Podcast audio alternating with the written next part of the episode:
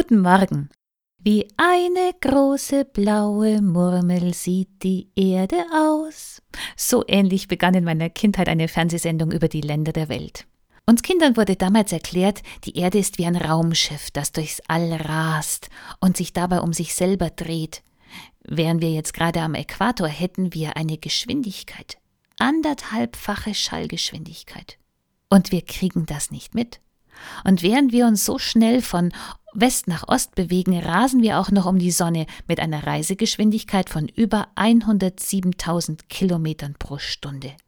Doch unser Raumschiff hat keine Hülle aus Titan, sondern nur die Atmosphäre gerade mal zwölf Kilometer dünn. Das ist doch nichts. Das ist so wenig wie eine Zwiebelschale um die Zwiebel.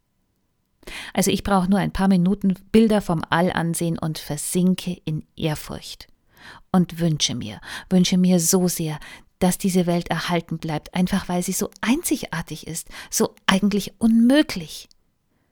Heute ist der Tag der Erde. Denn heute vor 50 Jahren demonstrierten Studierende in Denver für Umweltschutz. Ihre Professoren hielten eindringliche Reden. Wenn die Menschheit so weitermacht, wird sie den Planeten unbewohnbar machen. Und es gibt keinen Plan B, es gibt keine Erde B, und diese Demonstrationen haben etwas bewirkt. So viel Umweltschutz ist umgesetzt worden, gerade hier bei uns. Flüsse, die in den 70er Jahren noch schäumten und stanken, sind zum Baden geeignet. Fluorkohlenwasserstoffe, die Killer der Ozonschicht in den 80er Jahren, sind aus allen Haushaltsgeräten verbannt.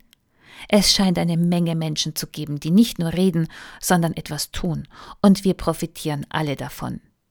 Nur schaffen wir es irgendwie mit jedem Missstand, den wir abbauen, einen neuen zu schaffen. Es ist wie verrückt. Heuer jährt sich der Tag der Erde zum 50. Mal. Eigentlich wollte man's groß feiern, in über 180 Ländern der Welt, wegen Corona nun verschoben. Nicht verschieben aber lässt sich der Einsatz für die Erde, gerade jetzt. Corona zwingt uns zu einem Runterfahren und Neubesinnen. Wie können wir das nutzen, um danach nicht genauso falsch weiterzumachen wie vorher.